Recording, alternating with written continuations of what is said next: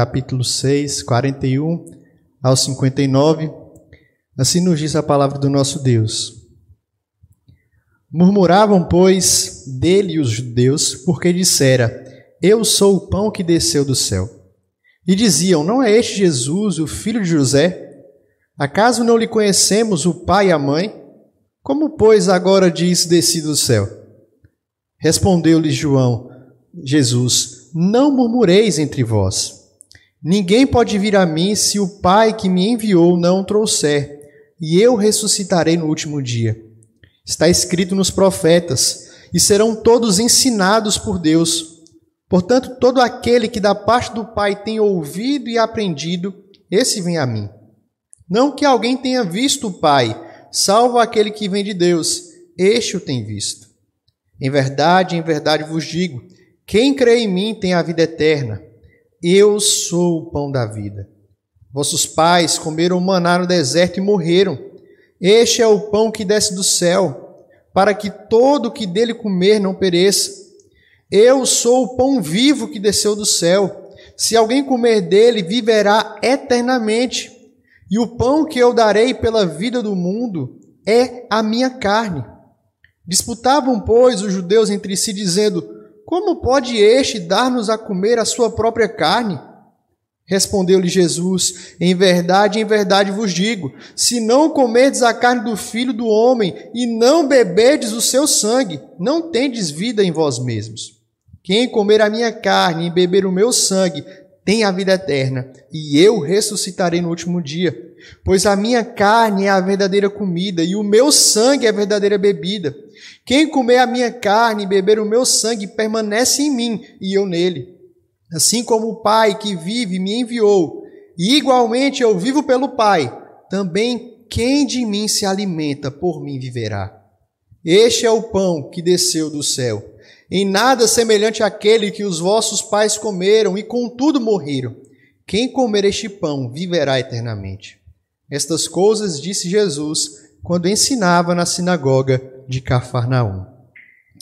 Deus, muito obrigado, Pai, por essa noite, por esse dia, por esse momento precioso que nós temos na tua presença, para ouvirmos a tua voz, para pararmos, refletirmos e temos o privilégio, Deus, de sermos alimentados pelo Senhor. O Senhor que é a verdadeira comida, o Senhor que é a verdadeira bebida, é a Ti que nós clamamos para que o Senhor nos ilumine nessa noite, para entendermos, compreendermos e enxergarmos de fato a Tua verdade preciosa.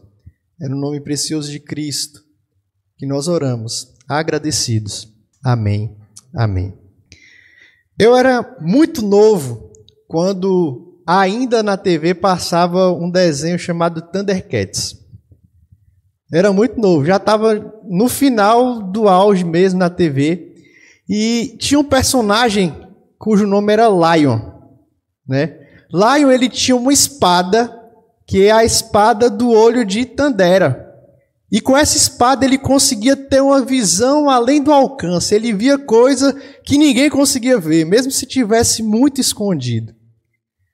Essa espada dava a esse homem a visão além do alcance. E é interessante que essa é uma linguagem conhecida né, no mercado, na economia. Muitos atribuem aqueles que têm uma visão aguçada, além do alcance, conseguem perceber coisas que os outros não conseguem, como alguém que tem o olho de águia, como tem o olho de tandera. Mas quando a gente lê esse texto aqui, que nós acabamos de ler, nesse diálogo aqui entre Jesus e os judeus, a gente observa que esses homens não conseguiam nem enxergar o que estava diante dos olhos deles. Eles não conseguiam perceber nem aquilo que estava diante deles mesmos. Eles não conseguiam enxergar além daquilo que eles viam. A visão desses homens era limitada a uma visão carnal. E nós já temos lido, estudado o capítulo 6 de João algumas quartas-feiras, e esse é um capítulo marcado por essa declaração: Jesus, ele é o pão da vida. Interessante que essa afirmação ela segue no discurso que começa no versículo 22 e segue até o final desse capítulo 6. E mais interessante ainda é que esse discurso ele vem logo depois de Jesus fazer a multiplicação dos pães e dos peixes. E Jesus declara então que ele é esse pão da vida. Aquele milagre que Jesus fez prenunciava, na verdade, anunciava que ele era o verdadeiro pão, que ele matava de fato a fome, não física do homem apenas, mas a fome que o homem mais precisa matar, a necessidade que o homem mais precisa suprir, a necessidade espiritual. Somente Jesus Cristo pode fazer. E no seu discurso, Jesus vai deixar isso claro. Eu vim para matar a fome de vocês, eu vim para matar a sede de vocês, não de uma comida que vai estragar, mas de algo que não vai estragar, de algo que subsiste, é algo para a vida eterna. Mas os homens não conseguiam compreender isso. Mesmo vendo o milagre, mesmo com Jesus falando, mesmo com Jesus diante deles, eles vendo carnalmente, eles não conseguiam enxergar além do que eles viam. E é justamente sobre isso que nós vamos observar nessa noite. Esse texto nos fala e nos leva a procurar enxergar além daquilo que a gente tem visto. Enxergando além do que se vê. E primeiro a gente precisa enxergar além do que se vê, para a gente não murmurar. Versos 41 e 43 vão falar justamente sobre essa murmuração. Jesus ele vai prosseguir o seu discurso e João aqui vai informar que esses homens eles estavam murmurando, eles estavam se questionando, eles estavam reclamando depois de ter ouvido a declaração de Jesus. Interessante que essa não era a percepção dos judeus, mas essa era uma percepção de João a respeito dos judeus. E isso acontece com a gente. Quando a gente murmura, muitas vezes a gente não percebe que a gente está murmurando, que a gente está reclamando. São os outros que veem a gente lá bufando, a gente lá reclamando, respirando fundo. A gente mesmo muitas vezes não consegue perceber a murmuração em nós.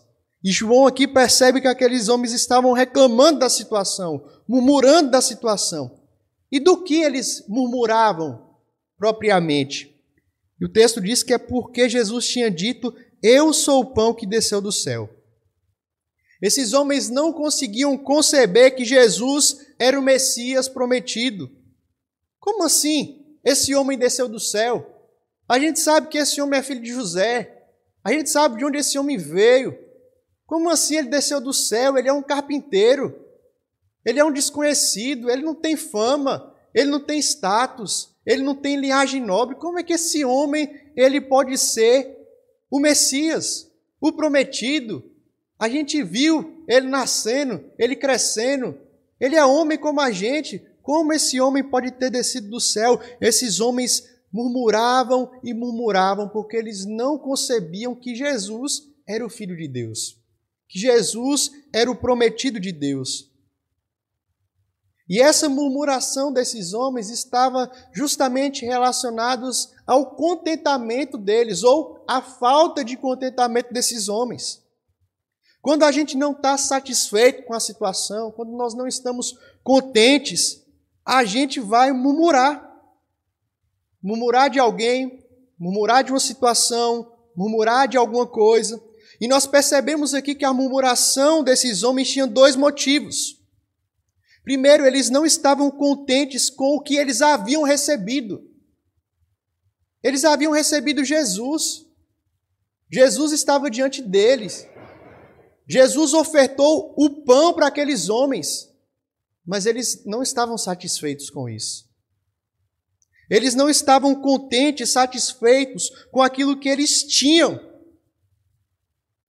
Eles tinham Jesus diante deles, o Filho de Deus à vista deles, fazendo maravilhas, pregando, anunciando o reino. Mas Jesus não era suficiente. Jesus não seria o homem para livrar eles de Roma, para atender às expectativas que eles tinham. E por eles não estarem satisfeitos por causa de Cristo, eles murmuram por causa de Cristo. Veja, meus irmãozinhos, quantas situações, em quantos momentos nós agimos de forma semelhante aos judeus aqui. Nós passamos por diversas situações difíceis em nossas vidas. A gente tem vivido aqui um período longo de pandemia, lá se vão mais de um ano. Isso tem mexido com a gente em todos os sentidos. Nosso emocional, nosso físico, nosso psicológico, nossa rotina. E muitas vezes a gente só faz reclamar, murmurar. Vemos as decisões do governo e a gente só faz murmurar, reclamar. Vemos decisões do conselho e só fazemos reclamar, murmurar. Só reclamamos, só murmuramos. Tem gente que murmura tanto, reclama tanto, que as pessoas não aguentam mais ficar em volta dela, porque ela só faz isso. Só abre a boca para reclamar, para criticar, não fala nada de bom, nenhuma palavra de agradecimento.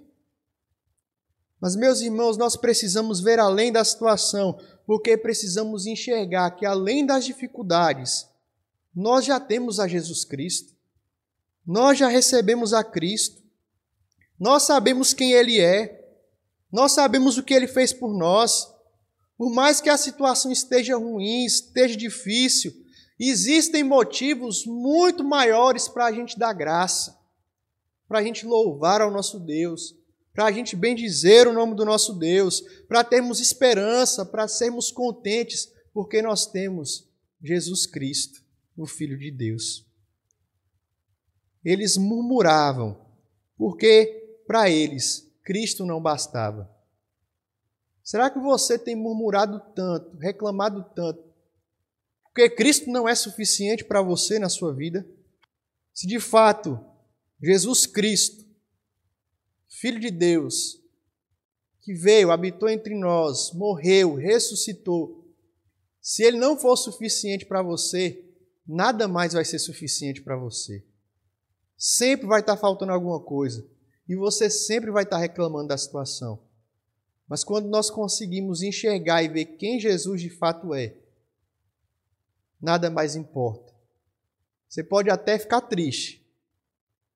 Pode até estar difícil mas você pode ter esperança e contentamento, porque você tem tudo. Você tem Jesus. Mas a gente precisa também enxergar além do que se vê, em segundo lugar, para a gente contemplar a revelação da palavra, versos 44 a 51. A murmuração que esses homens faziam não era diretamente a Jesus, mas por causa da resposta de Jesus. E o que a gente vê Jesus falando aqui, ó, se vocês forem por esse caminho de reclamar, de falar que está ruim, de murmurar, vocês não vão conseguir a resposta que vocês querem para a vida eterna. Vocês não vão conseguir a verdade.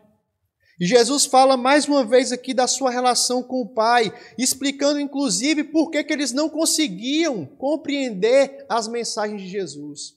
Ninguém pode vir a mim se o Pai não me der. Existe uma relação espiritual, não é apenas uma força de vontade humana.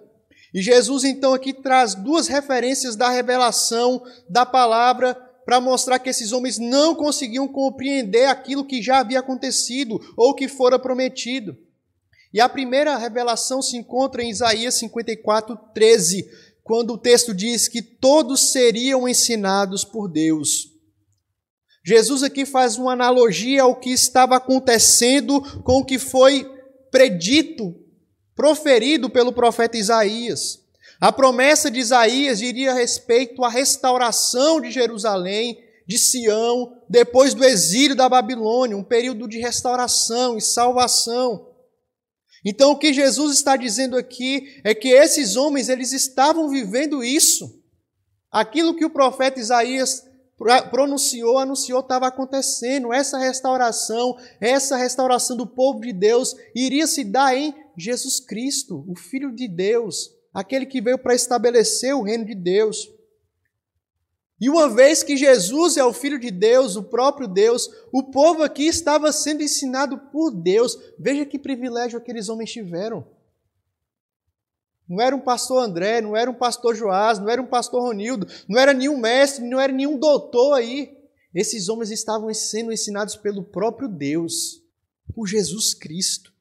Mas eles não conseguiam conceber isso, como o cumprimento da profecia. Eles não conseguiam contemplar a revelação de Deus. A segunda referência que Jesus faz em relação à revelação aqui encontra-se no livro de Êxodo, no capítulo 16, quando o povo de Israel, nós lemos o início, estava peregrinando, murmurou, com saudade do Egito, querendo alimento, querendo carne, e Deus manda do céu codornizes e o maná. Deus mandou o maná do céu, o pão dos anjos, o cereal do céu, conforme nós temos lá no Salmo 78. Um alimento que era maravilhoso e que sustentou o povo no deserto. Mas Jesus aqui vai ampliar isso. Jesus vai dizer: eu sou o pão que desceu do céu. Sabe aquele pão que seus pais comeram no deserto? Ele apontava para mim. O pão que de fato pode alimentar o homem. O pão que de fato pode matar a fome minha, a fome sua. Jesus é o pão que desceu do céu. Aquele pão que eles comeram estragava. Eles comeram daquele pão e morreram. Mas eu sou o pão da vida. Se vocês comerem desse pão, vocês nunca mais terão fome. Vocês não morrerão, mas vocês viverão. Veja que afirmação preciosa de Jesus: Eu sou o pão da vida. E é interessante como ele vai falar aqui isso num tom sacrificial. Porque Jesus vai dizer: Eu vou dar esse pão ao mundo. E esse pão é a minha carne. Jesus já estava anunciando aqui aquilo que iria acontecer. Ele iria morrer na cruz do Calvário, iria derramar o seu sangue, iria oferecer o seu corpo, o corpo que dá vida para o homem, o pão da vida. Todas essas esses acontecimentos, toda essa revelação, tudo isso acontecia e aconteceu para que o povo cresce em Deus, para que o povo cresce em Cristo.